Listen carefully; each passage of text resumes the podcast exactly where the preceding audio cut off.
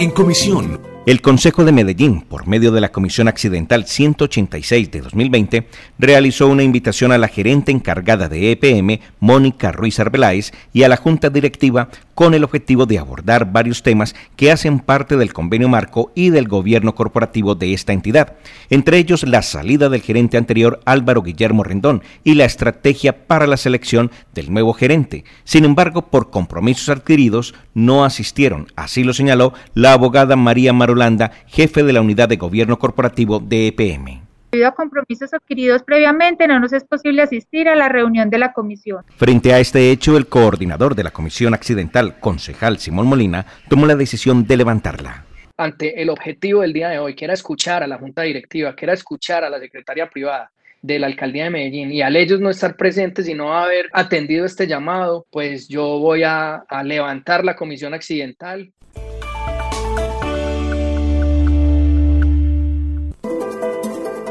En comisión, el análisis y la solución a los retos de la ciudad los encontramos tú y yo en comisión.